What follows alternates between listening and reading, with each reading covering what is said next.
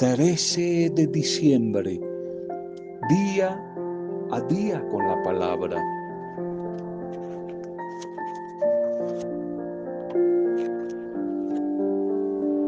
En días pasados hablábamos de la necesidad de hacer más asertiva nuestra vida espiritual, más creíble, especialmente hacia los que están un poco alejados de Dios.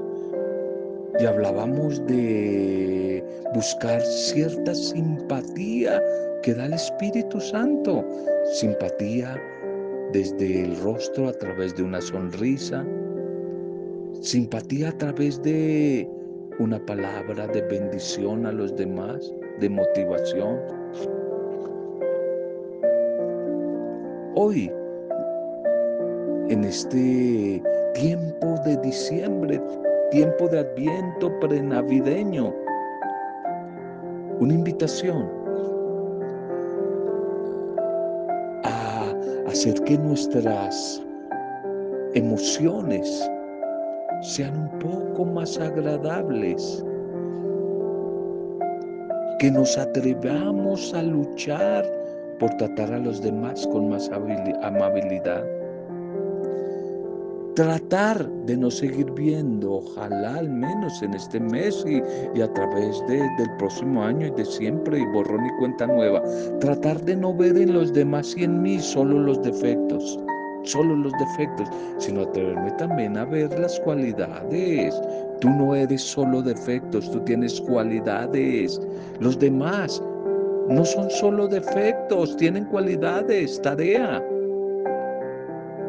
Mostrar un rostro amable y mostrar un rostro amable hacia mí mismo y hacia los demás es buscar ver cosas buenas de los otros los otros y tú misma y yo mismo no somos solo cizaña, sino también tenemos algo de trigo.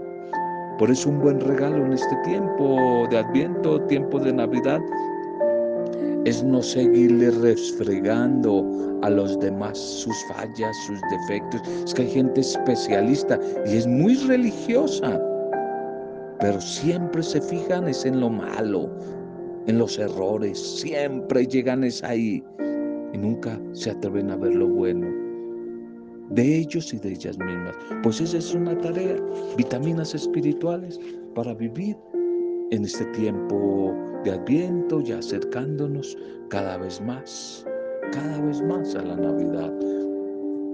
Bendiciones, un saludo para cada uno de ustedes.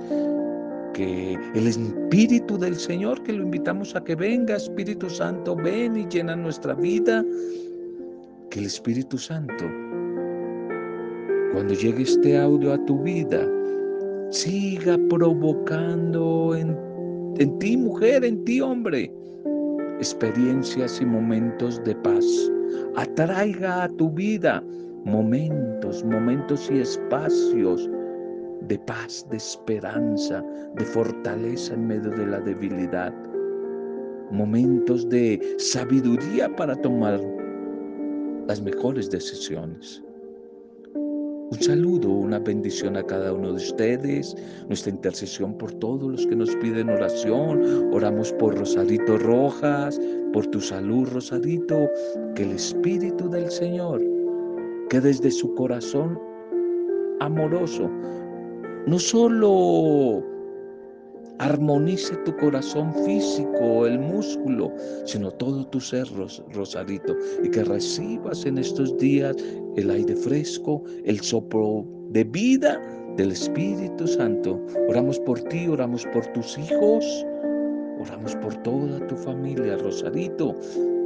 Oramos por todos los que en la distancia están en recuperación, Lucerito, otros enfermitos, por Lucilita, los que ya están bien, bien en victoria. Oramos por todos los que están atravesando momentos difíciles en la economía, en alguna área de la vida. Les acogemos a cada uno de ustedes en este día. Y hablamos de un primer mensaje para hoy. Llamémoslo presencia vital la presencia vital, en busca de la presencia vital. Evangelio de Juan 20:22. Y hablando Jesús, les dijo, reciban el Espíritu Santo. Y sopló sobre ellos y les dio el Espíritu Santo. Presencia vital. Presencia vital. ¿Cuánta gente y nuestra intercesión por todas esas familias que están en etapa de duelo en los últimos casi dos años han muerto a causa de este virus, de este COVID, de neumonía? ¿Cuántos han muerto por falta de oxígeno? A pesar de que ese oxígeno que respiramos parece invisible, imperceptible a nuestros sentidos y a veces no lo valoramos, a veces ni siquiera lo agradecemos y no le prestamos el mayor cuidado, ninguno de nosotros. Sin ese oxígeno podemos vivir. El aire, el oxígeno es un elemento vital, vital en la vida del ser humano. Sin oxígeno no vivimos, no hay vida. No hay vida, no es sino que lo intentes dos, tres minutos sin respirar y a ver qué te pasa, a ver qué te pasa, si no colapsar tu organismo y va a hacer que se detenga tu corazón y llega la muerte.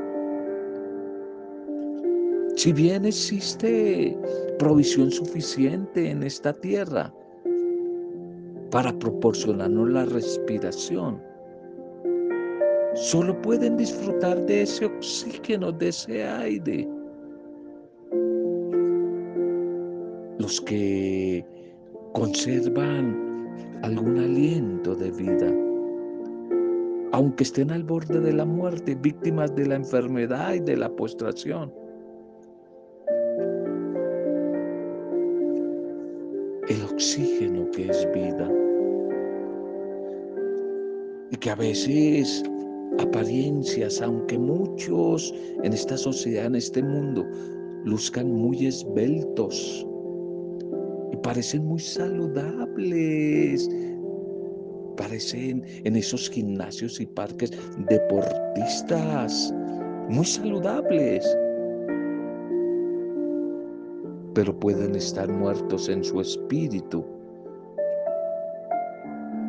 pueden respirar el oxígeno físico, pero en su espíritu interior no inhalan, no inhalan allí la vida, el soplo del amor de Dios, el aire fresco que emana del Dios de la vida. Y por eso, antes de continuar aspirando ese aire, ese oxígeno de este mundo que cada vez está más contaminado, que huele a mal, oxígeno de injusticia, de violencia, de corrupción, de desigualdad. La invitación en estos días de Adviento es a entregarnos por la fe, solo por la fe, al que viene a Jesús el naciente que quiere traer un oxígeno fresco, purificador, renovador a nuestra vida. Para que a través de ese oxígeno y del toque poderoso de su palabra podamos oxigenar mejor nuestros pensamientos, ser renovados en nuestra manera de pensar, nuestros corazones, nuestros afectos, nuestras emociones, a veces tan heridas, tan atadas, a veces tan vacías, con ese aire fresco del espíritu, del ruá, del aliento de vida que Dios en Jesús quiere venir a traer. Es muy importante, claro que sí, seguir defendiendo y protegiendo el cuidado del medio ambiente, porque estamos nosotros destrozando, no Dios, nosotros acabando con el mundo a través de la destrucción del medio ambiente. Hay que esmerarnos por cuidar el medio ambiente. Hay que esmerarnos por cuidar la ecología. Porque de la ecología, de los árboles, de las plantas. Viene el poder respirar un oxígeno puro y por eso sí, claro, tenemos que esmerarnos y cuidar y protestar cuando hay ataques contra el medio ambiente, cuando en nuestras ciudades de cemento tanta contaminación, tanta polución que hace daño a los pulmones de nuestros abuelos, de nuestros niños y de todo. Claro que sí, hay que esmerarnos y defender y marchar cuando se ataca al medio ambiente, porque ahí se está atacando a Dios. Varias veces quizás lo he querido enfatizar. Por naturaleza, todo cristiano, todo seguidor de Jesús, de Jesús como Señor, tiene que ser un buen ecologista. Todo cristiano tiene que ser un buen ecologista, amar, cuidar, proteger, defender la naturaleza. Pero qué lástima que a veces la fórmula al contrario no funciona.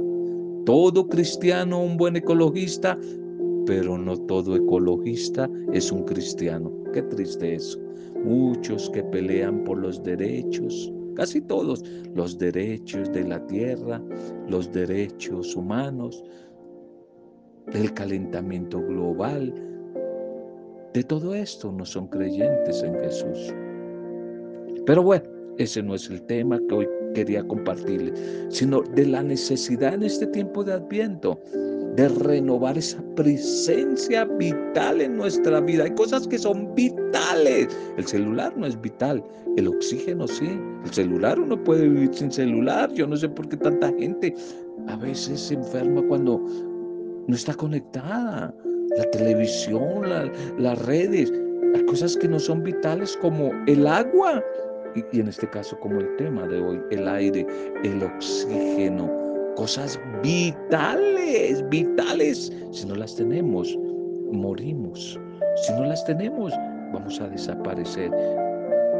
Y esto tiene que preocuparnos, la calidad del aire que, estamos respirando debido a estos malos manejos, corrupción, de todos estos metales pesados, la polución, que cada vez en nuestras ciudades en más contaminación, daño para nuestra vida, daño para nuestros pulmones. Pero de la misma manera, ojalá nos preocupemos por el oxígeno interno que a veces no buscamos, el aire fresco que a veces se nos olvida buscar, y es Dios. La vida espiritual, la vida interior. También lo he conversado con muchos de ustedes. En el hebreo, la palabra oración se traduce como respiración. Orar es respirar. Ya lo dijimos, sin oxígeno, sin respiración, ¿qué sucede? Me muero, estoy muerto. Pues sin oración, la oración es la oxigenación para la vida en la mujer y en el hombre. Sin oración estamos muertos. Sin oración, una pareja, una familia, una mujer, un hombre, una empresa, una comunidad, un proyecto social. Sin oración no tiene fuerza. Sin oración no tiene vida. Sin oración que es el pulmón, que es la respiración de Dios, no hay sabiduría para tomar los mejores caminos y las mejores decisiones. Por eso, este tiempo de adviento que nos está acercando poco a poco a la Navidad, Invitación a buscar la presencia vital de Dios, su Espíritu. Y Jesús sopló sobre sus discípulos y les dijo, reciban el Espíritu Santo. Y eso es lo que tenemos que buscar en estos días, la vida del Espíritu. La vida desde el Espíritu de Dios, la fuerza, el ruá, el ruá decían los antiguos, el soplo, el aire fresco de Dios, esa fuerza interna que nos da como acceso a la dulce presencia de la vida, que es Dios. Ese ruá, ese aire fresco que nos renueva en la manera de pensar, nos renueva en la manera de ver el mundo, ya lo hemos dicho varias veces, se puede vivir, se puede ver la vida de dos maneras, mundanamente o Jesúsmente. Cuando yo veo el mundo mundanamente, o sea, con mis propios ojos, lo veo, lo veo todo aburrido, todo feo. Voy a ver lo que decía al comienzo del mensaje de hoy, solo los errores. solo las limitaciones de los demás. Pero cuando yo le digo a Jesús, préstame tus lentes, tus gafas, cuando yo miro el mundo con los ojos de Jesús, con los ojos de Jesús es diferente, porque yo veo en las cualidades de los demás, yo veo el mundo mejor, yo veo a las personas, yo me veo a mí mejor, yo veo la naturaleza mejor y por eso no le voy a hacer daño. Voy a ver a los demás mejor como hijos de Dios y por eso no les voy a hacer daño. Para ello necesitamos la presencia vital del Espíritu Santo. Permitámosle en estos días, permitámosle al Señor que sople sobre nuestra vida su aire fresco, su espíritu, su ruá y nos restaure nos libere de tantas cadenas que nos esclavizan, que nos atan y traiga luz a tanta oscuridad que hay en nuestra vida y paz y fortaleza en medio de tanto dolor que en el último tiempo estamos viviendo. Qué grato, qué grato es respirar, respirar el aire fresco del Espíritu de Dios. Qué grato, qué bendición en este diciembre 21-21 recibir un toque renovador del Espíritu de Dios. Respirar desde el Espíritu de Dios que viene a traer pulmón y vida para toda la, existencia humana. Bien, la propuesta litúrgica para este día. Titulemos el mensaje, el tema es sobre la autoridad. Buscamos la autoridad de Dios o la autoridad humana, nuestra propia autoridad, es sobre la autoridad. La primera lectura nos vamos a salir del libro de Isaías, que es el profeta del Adviento. Y vamos a ver en la primera lectura un texto llamado del Pentateuco, de la ley, de la Torah judía, los cinco primeros libros de la Biblia, el libro de los números, números 24, 2 al 7 y 15 al 17, números, habla de números, de censo, es el primer censo que se hace a la población que va a entrar a la tierra prometida. Tienen que censarlo, por eso se llama el libro de los números el libro de los números. Es una profecía la que aparece en esta primera lectura.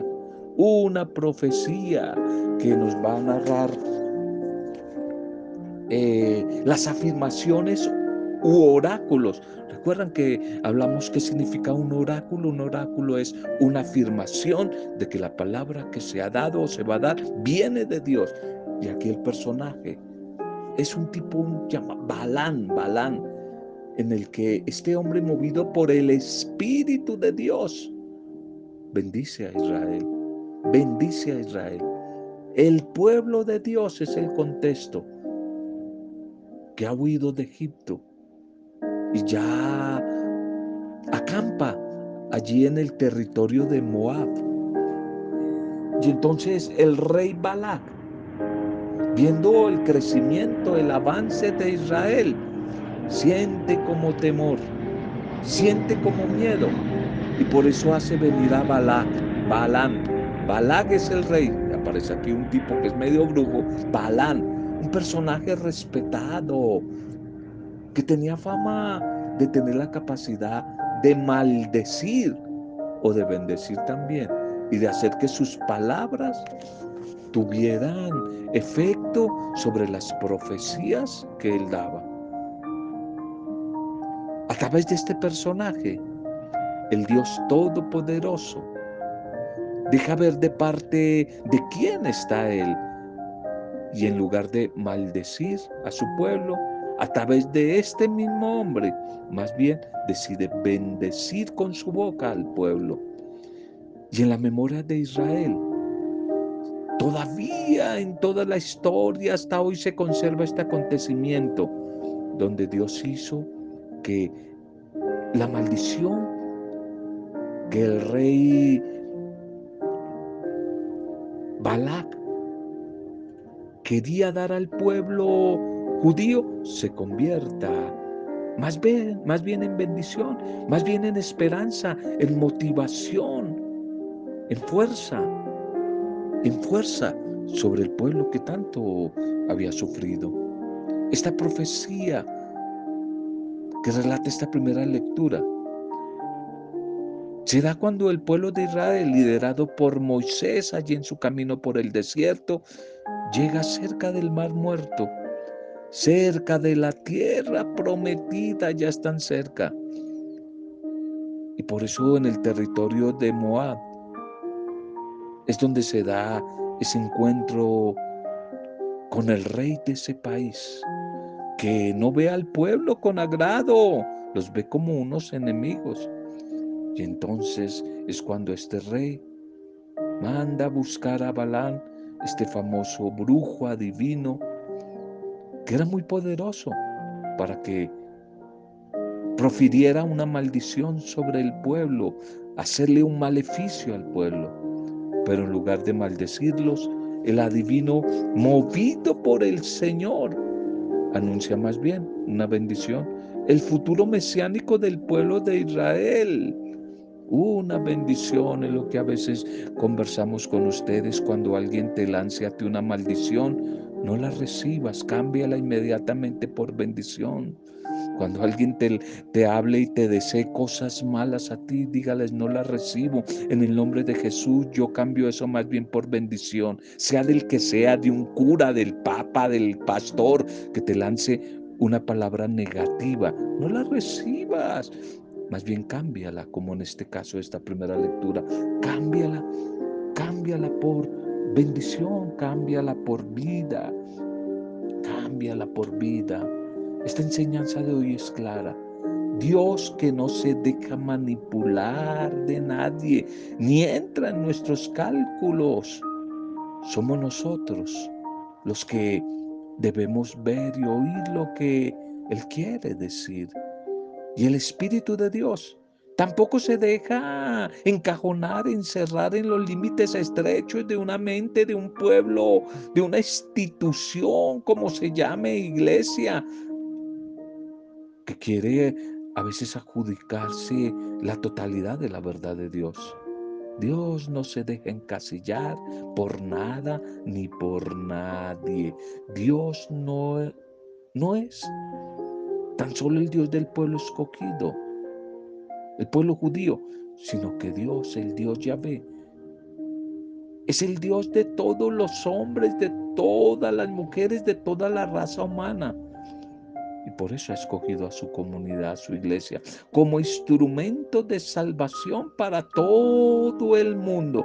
Lo repito, instrumento no de condenación, sino de salvación para todo el mundo sin limitar su acción divina a cierta religión, a cierta filosofía, pensamiento político, a ciertas fronteras visibles.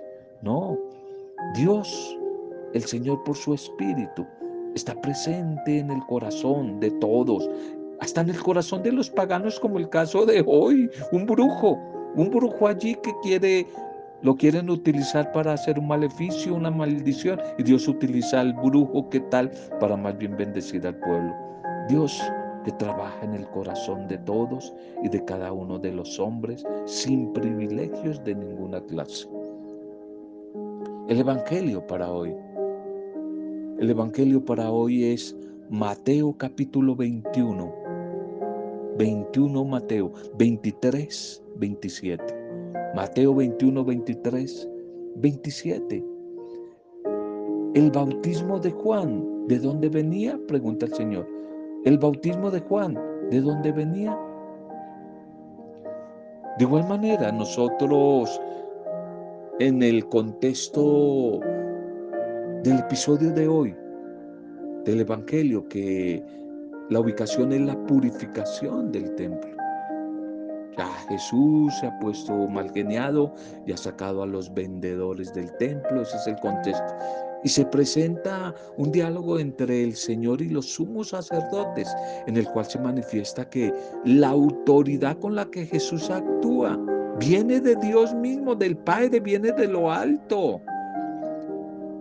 Y en muchos otros episodios se nos narra también que Jesús siempre habla con la autoridad venida de Dios la autoridad que viene del Padre. Incluso cuando habla y ordena a los espíritus malos, también con la autoridad de Dios.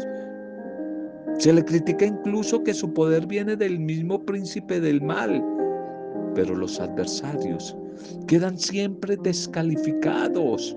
Lo mismo sucede en el relato de hoy.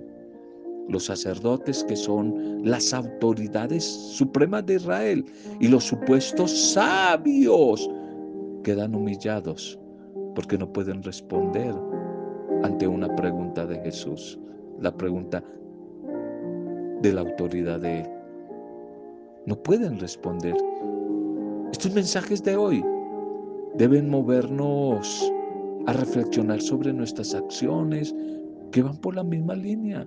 Muchas veces amparados en cargos, en poder, en jerarquías, en títulos, en doctorados. Y los usamos para descalificar o para limitar la manera, la manera de Dios manifestarse. Queremos que solo lo haga a través de lo que yo creo, de los nuestros, de los de mi grupo, de los de mi iglesia. Y no hemos entendido que Dios no se deja manipular desde ninguna denominación, de ninguna iglesia, de ningún líder religioso. La sabiduría de Dios es insondable. Su espíritu se manifiesta de muchas maneras, incluso maneras incomprensibles. No podemos ponerle límites a Dios o hacerlo a nuestra medida. Debemos siempre es pedir la asistencia de su espíritu, ese soplo vital que hablamos en la primera reflexión de hoy, para discernir sus manifestaciones y tener la humildad para reconocerlo en quienes consideramos a veces menos dignos de nosotros y los rechazamos. Y los rechazamos a veces porque nos creemos superiores a ellos. Por eso interrogan a Jesús sobre su autoridad y sobre el origen de esa autoridad. Estos líderes espirituales se creen ellos los guardianes del templo y ven en Jesús un peligro, un intruso, tal vez siguiendo el método rabínico de controversia. Jesús les responde a su vez con otra pregunta, la famosa mayéutica de Platón, que a veces muchos la utilizan o la utilizamos los psicólogos, eh, mucha gente ante una pregunta devolvemos nosotros otra pregunta, la famosa mayéutica, que va a producir controversia.